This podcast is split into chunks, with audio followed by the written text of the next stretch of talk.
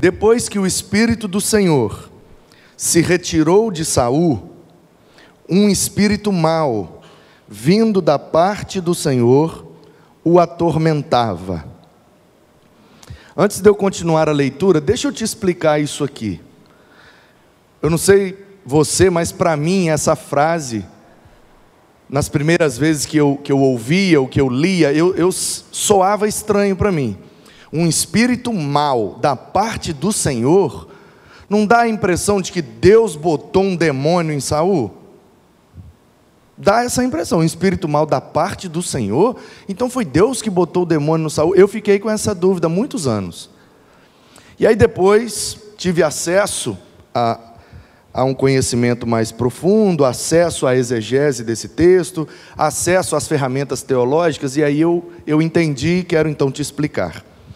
Nós estamos falando de uma situação que aconteceu mil anos antes de Cristo. Tá bom? Isso aqui está acontecendo mil anos antes de Cristo, ou seja, três mil anos atrás. Aí você precisa concordar que em 3 mil anos muda muita coisa, né? Se em 300 anos muda muita coisa, pega uma foto de Vila Velha 300 anos atrás. Aliás, pega uma foto aérea de Vila Velha há 30 anos atrás. Você vai ver que a maioria desses prédios da Orla nem existiam. Então, muda muita coisa. A turma do Instituto Bíblico Guaranhuns já aprendeu um conceito que é chamado de revelação progressiva.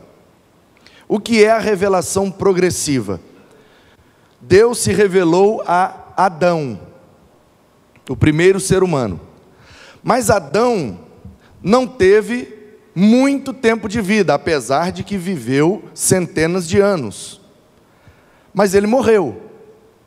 Depois de Adão, Deus se revelou a Enoque.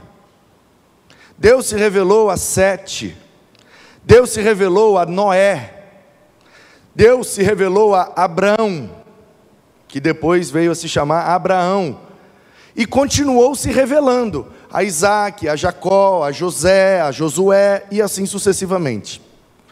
Qual é o conceito então de revelação progressiva? O que o Adão sabia de Deus era o suficiente, porque sempre é o suficiente mas era menos do que o Noé sabia sobre Deus. Porque o Noé ouviu as histórias e aprendeu as revelações de Adão sem precisar vivê-las. Então, como é que funciona? Eu e você, quando começamos a estudar a Bíblia e aprender sobre Deus, nós sabemos que Jeová girê, que Deus proverá. Em momentos onde nós não temos certeza do recurso, a gente age por fé e experimenta o que Deus revelou ao Abraão. Mas ainda que você nunca tenha precisado de experimentar o girê de Jeová, você crê e conhece esse atributo de Deus, ele é provedor. Percebe? Então, nós que nascemos depois, pegamos o que as gerações passadas aprenderam sobre Deus e somamos com as nossas experiências. E a próxima geração vai pegar as nossas experiências e as das gerações passadas e vai somar com as experiências deles. O que significa que, geração após geração, a humanidade está conhecendo mais sobre Deus. Isso é revelação progressiva, começa com pouco e vai aumentando, aumentando, aumentando, aumentando, aumentando, até todo mundo está lá na eternidade, e aí sim conheceremos como somos conhecidos, disse Paulo. Então, nesse ponto da revelação, nesse ponto da história da humanidade e de Israel, a compreensão daquele tempo era que tudo vem de Deus, seja bom ou ruim, tudo vem de Deus. Em certo sentido, estão certos. Porque a revelação, apesar de ser menor a cada geração que passa ela vai aumentando, mas ela não é errada, ela só é incompleta. E ela vai se completando com o passar do tempo, e nunca se completará plenamente, a não ser na eternidade. Então eles estavam errados? Não estavam errados. Por quê? Porque não foi Deus quem criou os anjos? E os anjos que se rebelaram não caíram e se tornaram espíritos maus, chamamos depois dos persas, que aqui está antes dos persas, então ainda não chama demônio, porque daimonion é uma palavra persa para significar espírito mau. Todo texto antes dos persas é espírito mau, todo texto depois dos persas é demônio. Então, percebe? Deus criou os anjos, eles se rebelaram e caíram e viraram demônios, aqui ainda chamados de espíritos maus. Então, se um espírito mau desse entra numa pessoa, em última instância, ele veio do Senhor, porque Deus criou ele. Mas com o passar do tempo e com a revelação progressivamente sempre crescendo, nós então passamos a compreender que esses espíritos são rebeldes, de forma que eles são criados por Deus, então, no sentido da criação, eles são da parte do Senhor. Porém, ao se rebelar, eles não fazem mais a vontade do Senhor, agora eles fazem a sua própria vontade, como rebeldes, e é por isso que eles entram em corpos.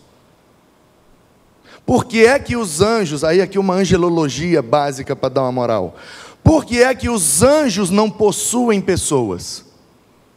Eles têm o mesmo poder, porque anjos e demônios são a mesma criatura, com a mesma essência, com a mesma capacidade. A única diferença é que um grupo se rebelou, o outro se manteve fiel.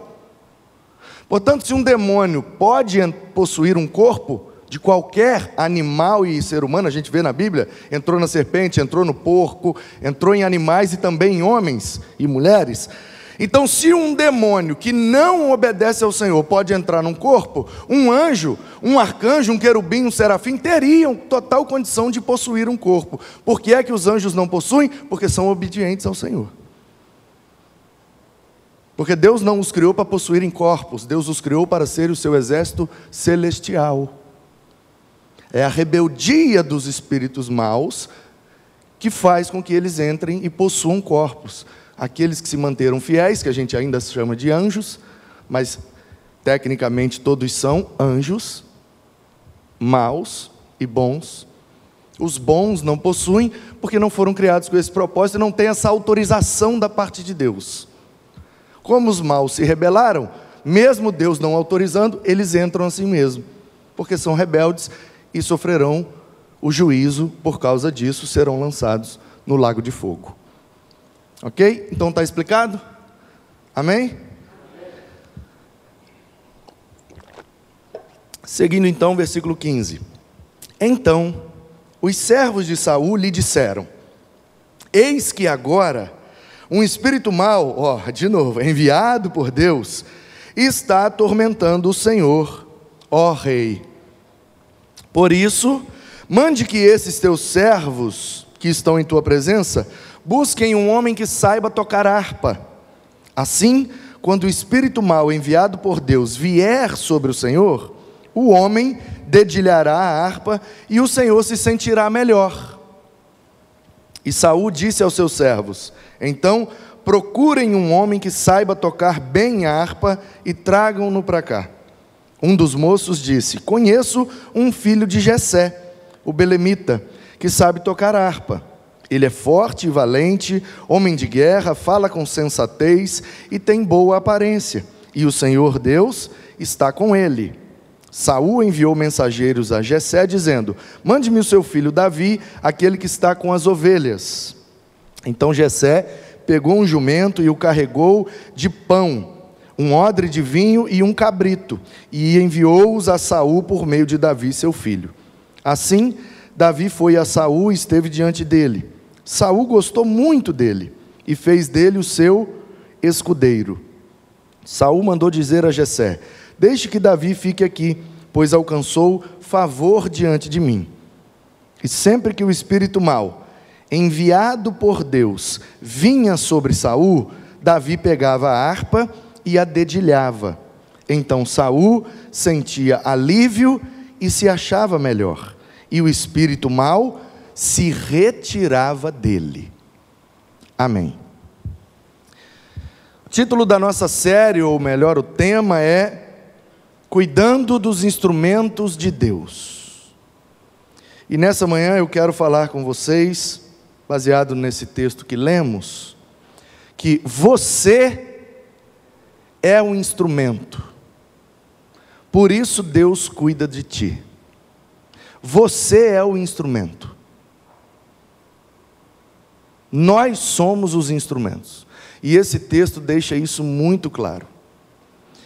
Eu quero primeiro enfatizar a questão aqui terapêutica e libertadora da adoração. É verdade que são os meninos que tocam os instrumentos que cuidam dos instrumentos para que eles continuem funcionando bem. Mas os instrumentos sozinhos não fazem nada. Notem que Saul, orientado por aqueles que o aconselharam, não pediu uma harpa. Traz uma harpa, porque se eu tiver uma harpa, eu vou me sentir melhor e esse espírito vai se retirar de mim. Ele não pediu um instrumento objeto. Ele não pediu uma harpa, ele pediu um tocador de harpa. De forma que os instrumentos sozinhos, os instrumentos por si, não fazem nada.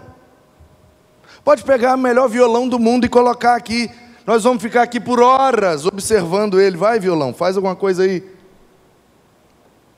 E ele não adorará, e ele não entoará melodias, e ele não vai fazer nada porque ele não tem vida, ele é inanimado. O instrumento musical só faz sentido na mão de um instrumentista. Por isso também eu e você só fazemos sentido quando estamos nas mãos de Deus. Nossa vida só alcança propósito e significado quando nós estamos nas mãos de Deus e Ele nos dedilha e Ele toca em nós e através de nós. É aí que a gente funciona para o que fomos criados. Não adianta pegar a melhor guitarra do mundo e colocar aqui. Vai, guitarra, faz um solo bonito aí para emocionar a gente. Não vai fazer nada. Portanto, queridos, Davi Davi era um instrumento de libertação de Saul. Quando o demônio agitava e ele ficava igual um louco lá gritando e quebrando as coisas, não era a harpa, era Davi que tocava a harpa do jeito correto. Era Davi que tocava a harpa com unção. E a melodia que saía, não da harpa, mas dos dedos de Davi, é que tranquilizavam e libertavam o rei Saul. Não é a harpa, irmãos. E às vezes a gente se confunde e se engana. Não é a harpa, são os dedos de Davi. Podia ser um pandeiro, podia ser uma lira, podia ser um símbolo sonoro, podia ser qualquer instrumento daquela época. Se não fosse Davi, não funcionaria do mesmo jeito, porque a unção não está na harpa, está no dedo do Davi. Não sei se você, e por isso eu disse que eu queria ler do primeiro, mas o tempo não deixa. Mas o início do capítulo 16 diz o que? O Senhor disse a Samuel: Eu não estou mais com Saul, vai lá em Belém, porque o que eu quero como rei está lá.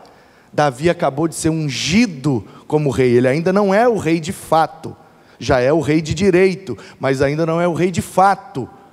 Portanto, a unção de Deus já está sobre ele. É por isso que quando ele toca a harpa, a libertação na vida de Saul. Não é a harpa. Não é a harpa, é Davi. Não é o violão, não é a guitarra, não é bateria, não é. São os instrumentos de Deus que, ao ministrar adoração no meio de uma comunidade, isso tem um efeito terapêutico e libertador. Daí a importância, e aí eu já dou logo um preâmbulo aqui, da aula da EBD. Daí a importância da adoração no culto. Porque é que o culto, conforme Deus foi orientando o seu povo, sempre teve música. Porque é que em todas as religiões, os cultos têm música. Todas as manifestações religiosas ou de adoração têm música. Tudo que envolve motivação, energia, ajuntamento, tem música. Vai num estádio de futebol para você ver. Não é religião, mas tem música. E é a música que embala, embala os jogadores, motiva, anima. Porque a música tem esse poder e tem esse efeito sobre nós.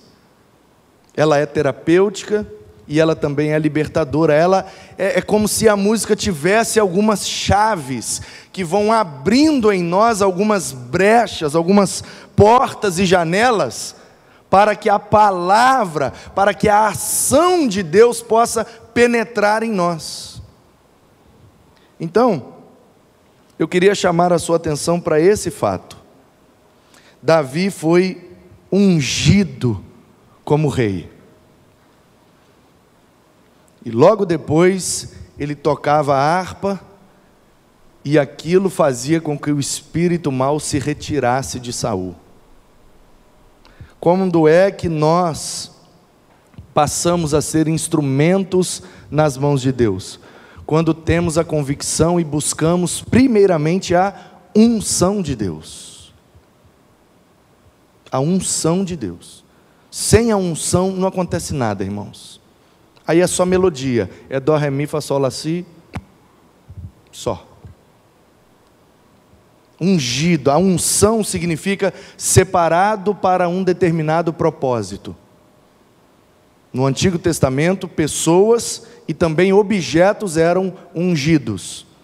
Todos os utensílios do tabernáculo eram ungidos.